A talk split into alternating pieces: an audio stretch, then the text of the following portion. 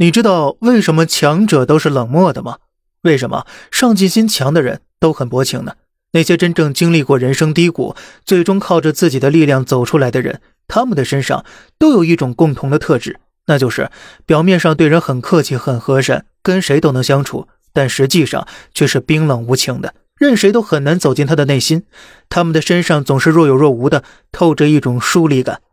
他们跟周围的人一般是没有太多一致的三观的，不用说父母、朋友，就是自己的另一半，他们的认知和观点也大都不在一个频道上。唯一能够跟他们有共同语言的，到底是谁呢？是那些跟他有着共同经历的人，是那些经历过愚昧之巅，也经历过绝望之谷，在两者之间来回震荡，成为自己的人生波浪的人。在他们成功之前，都经历过无数的打击和侮辱、嘲讽和蔑视。我们必须认识到一个事实：人们都喜欢在穷人身上找缺点，在富人身上找优点。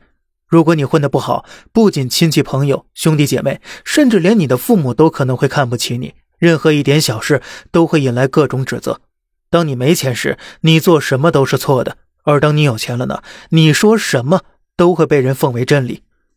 很多时候，你不得不承认，你口袋中的钱就是能证明你自己的标签，是能树立你权威的印证。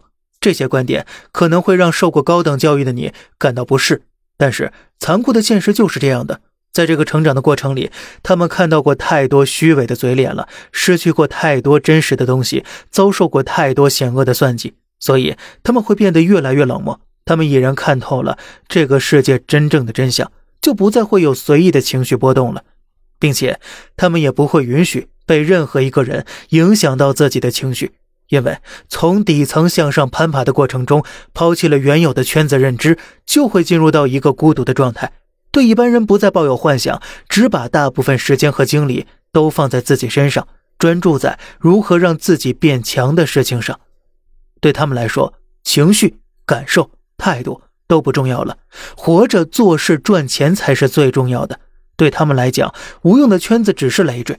他们深知，如果自己不够强大。那么，你为维系圈子所做的一切，在别人眼中都只是卑微的讨好罢了，是一种妥协、认怂的表现。